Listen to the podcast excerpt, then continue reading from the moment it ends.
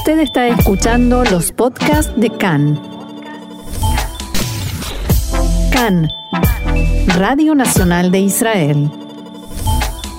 Seguimos adelante aquí en CAN, Radio Reca en español, Radio Nacional de Israel, y ya mismo nos vamos hacia Estados Unidos para tocar un tema que nos preocupa y que quizás nos, nos debería ocupar un poquito más.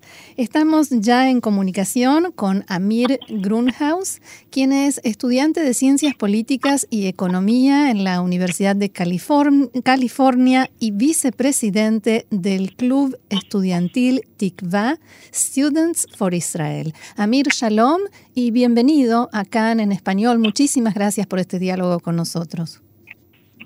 Hola, muchas gracias a ustedes por tenerme. Un placer. Amir, eh, ¿en qué consiste? ¿Qué es este club estudiantil TICVA? ¿A qué se dedican? ¿Qué actividades hacen? Eh, bueno, somos un movimiento, una organización sionista dirigida por estudiantes y nos encargamos de eh, realizar actividades pro Israel en el campus y de defender el derecho a la autodeterminación del pueblo judío en su patria histórica. ¿El club o este, este movimiento eh, tiene alguna institución que lo patrocina o que lo convoca, alguna, alguna tendencia política o simplemente es gente que se junta porque piensa de la misma manera? Eh, son, eh, exactamente, somos gente que nos juntamos porque creemos en el sionismo y porque creemos en el derecho de nosotros como estudiantes judíos a em, eh, hacer actividades pro Israel para acercar diferentes estudiantes dentro de la comunidad judía aquí en la universidad. Tenemos eh, varias personas que nos ayudan económicamente y tratamos de, de mantener el sionismo eh, activo aquí en Berkeley. ¿Y qué tipo de actividades son esas que los ayudan a transmitir ese mensaje que ustedes quieren dar a, la gente a la que se acercan? Bueno, todo tipo de actividades. Por ejemplo, el año pasado en Yom Rabin tuvimos eh, un evento de conmemoración a Itzhak Rabin. Eh, también, por ejemplo, trajimos a, a un a un orador que vino y nos contó sobre su historia en Egipto, de él como musulmán y musulmán sionista, hmm. eh, y cómo fue, cómo sufrió discriminación en Egipto. Entonces, tratamos de eh, llevar a cabo todo tipo de actividades. Usualmente traemos gente que nos hable y nos cuente de su experiencia y de su vida personal.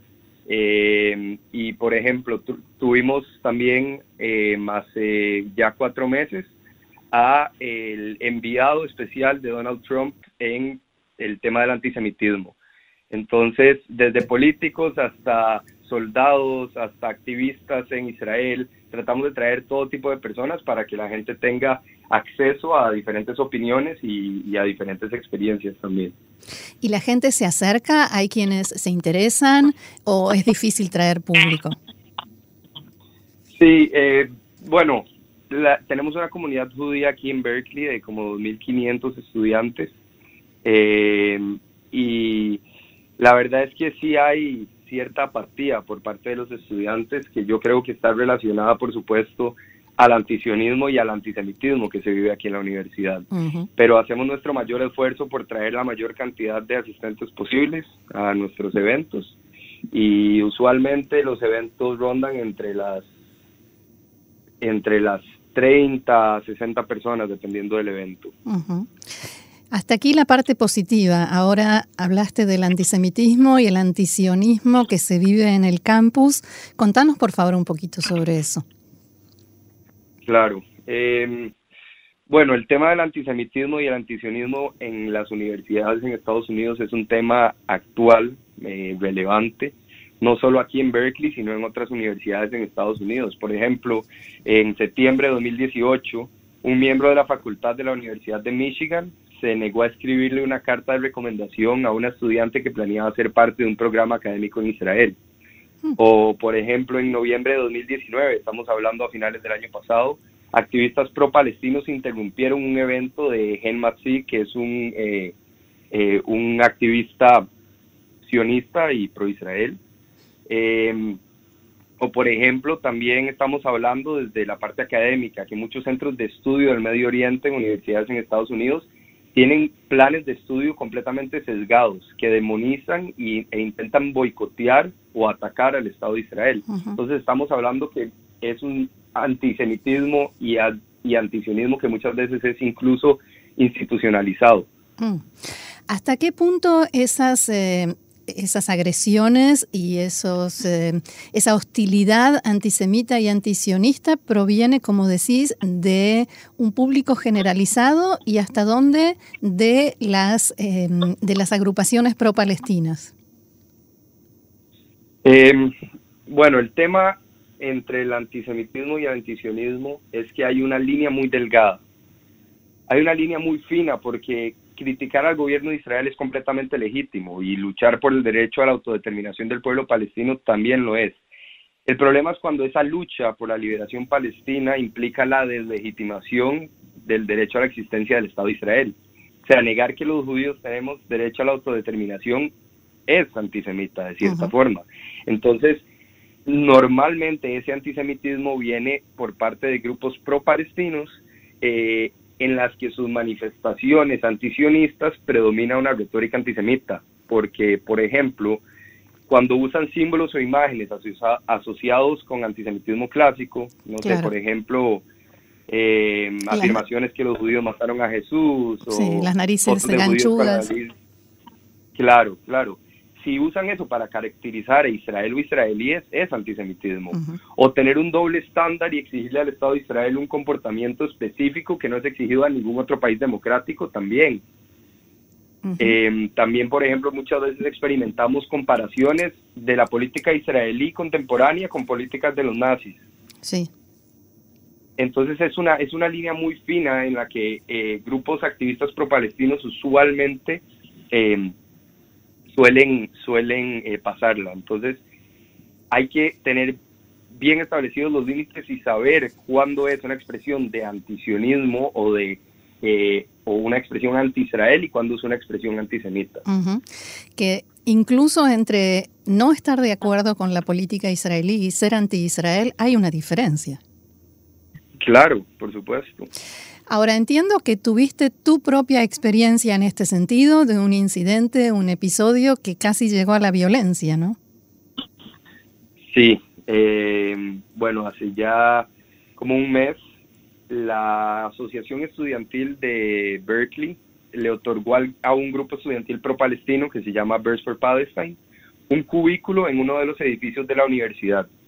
Y en ese cubículo entonces ellos podían realizar diferentes actividades, podían decorarlo y decidieron aprovechar y decorarlo, hicieron una exhibición en honor a activistas palestinos, que en palabras del mismo grupo palestino eh, eh, fue una exhibición para honrar a activistas pro-palestinos que han luchado por la autodeterminación de su pueblo. Y bueno, entre los activistas eh, se encontraban Rasmea Ode, Leila Khaled y Fátima Bernawi, que son tres terroristas eh, palestinas. Eh, Rasmea Ode planeó y ejecutó un ataque terrorista en 1969 que acabó con la vida de dos estudiantes judíos en la Universidad Hebrea. Leila Khaled fue parte del secuestro de dos aviones. Fátima Bernawi intentó plantar una bomba en un cine en Israel. O sea, claramente se tiene eh, prueba de que causaron o por lo menos intentaron causar eh, ataques terroristas en Israel contra civiles inocentes. Entonces, eh, al darnos cuenta de esto, un senador judío de Berkeley, la universidad de acá tiene su propio senado conformado por estudiantes. Entonces, un senador del, eh, decidió em, hacer una moción que llamaba a condenar al grupo pro-palestino por estar incitando a la violencia y por estar glorificando el terrorismo. La moción se llevó a debate público, eh, a la que asistieron, no sé, aproximadamente unos 150 activistas pro-palestinos y tal vez unos 60, 70 judíos. Y desde que empezó el debate, el grupo pro-palestino estaba muy hostil, eh, nos atacaban constantemente en sus discursos, cada vez que nosotros hablábamos nos interrumpían, eh, y la verdad es que llegó a un punto en el que no nos sentimos seguros, no nos sentimos seguros y llegaron incluso a amenazar a una estudiante judía con golpearla, entonces en ese momento decidimos pararnos e irnos y en el momento en el que nos paramos, ellos empezaron a cantar, empezaron a gritar, se pararon al frente nuestro y fue una experiencia que nunca me tocó vivir hmm. y la verdad sí fue, sí fue muy fuerte. Entiendo que recibiste también algunos insultos. Sí, eh, bueno, yo al salir del, de la sala eh, me confrontaron un par de, de activistas pro-palestinos y me dijeron que yo por ser blanco no tengo ningún derecho a hablar sobre Israel.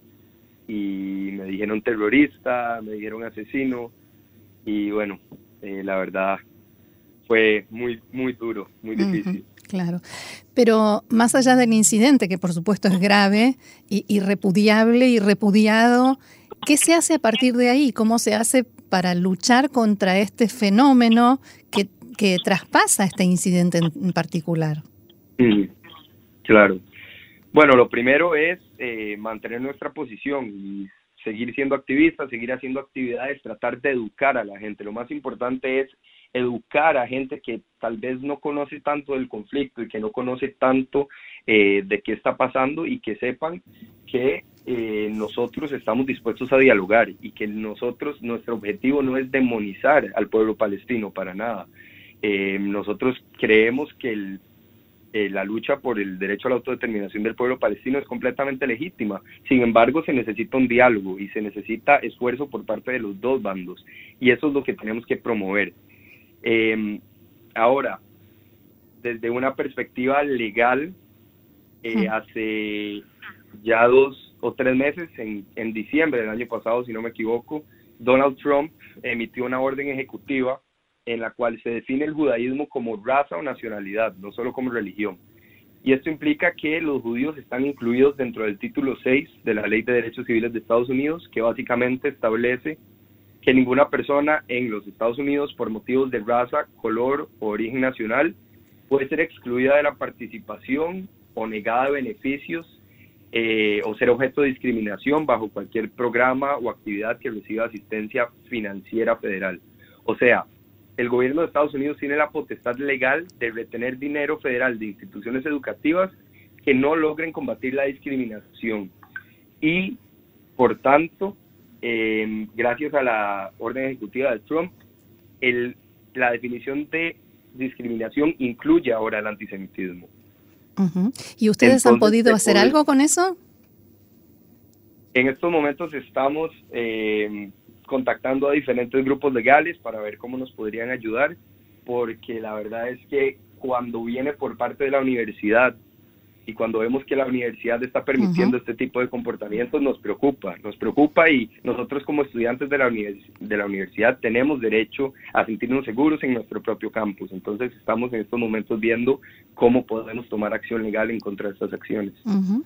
¿Hay alguno de esos grupos grupos pro-palestinos con los que ustedes hayan logrado dialogar, decirles no tenemos obligación de estar de acuerdo, cada uno puede pensar lo suyo, pero hablemos a alguien. Em, la verdad es que no. Hmm. El tema es que los grupos pro-palestinos aquí se niegan a hablar con nosotros porque ellos reclaman que al hablar con nosotros están normalizando la ocupación y que hasta que no se baje el muro y hasta que no hayan checkpoints, ellos no van a hablar con ningún representante del sionismo. Entonces es difícil. Yo eh, personalmente he intentado acercarme a estudiantes que conozco, que sé que son eh, activistas pro-palestinos, y he intentado hablarles, pero usualmente se niegan a hablar conmigo. Directamente. Ni siquiera separando las cosas a nivel personal nos entendemos, pero en política no estamos de acuerdo.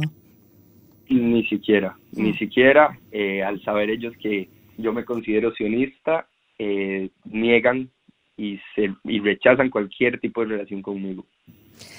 En el campus universitario, ¿hay otras causas que se promuevan, que, provoquen eh, discusiones o exposiciones sobre los refugiados sirios o sobre los kurdos o sobre los derechos humanos, sobre algo que no sea el conflicto palestino-israelí? Eh, sí hay, hay protestas usualmente en contra eh, de conflictos globales que la gente considera injustos o contra violaciones de los derechos humanos, pero sí hay un énfasis y una prioridad en el conflicto palestino-israelí, sin ninguna, sin, ninguna duda, están sesgados y completamente eh, parcializados. Mm. O sea, sí hay cierta tendencia a hablar sobre el conflicto israelí-palestino o sea, fuera de proporción, como si fuera lo más importante del planeta. Completamente, mm. fuera de proporción. Bien, eh, ¿hay alguna actividad, algo que tengan programado para el próximo tiempo que nos quieras contar? Eh, sí, bueno, estamos planeando para eh, Yom HaShoah, para el Día de Conmemoración del Holocausto, hacer una semana entera de conmemoración del Holocausto en los que queremos traer eh, varias personas a hablar, entre ellos sobrevivientes del holocausto. Eh, y bueno, estamos todavía planeándolo. La idea también es hacer algún, alguna exposición o tipo museo en la plaza central del campus y sobre todo educar a la gente. Ese es el principal objetivo de, de, este evento que estamos planeando. Sí. Muy bien, Amir Grunhaus, estudiante de Ciencias Políticas y Economía en la Universidad de California y vicepresidente del Club Estudiantil Tikva, Students for Israel. Muchísimas gracias por haber estado con nosotros. Nosotros nos ponemos a disposición de este club estudiantil para difundir todo lo que necesiten, lo que crean conveniente y te agradecemos nuevamente por haber estado aquí. Muchas gracias, muchas gracias a ustedes por la invitación. Shalom.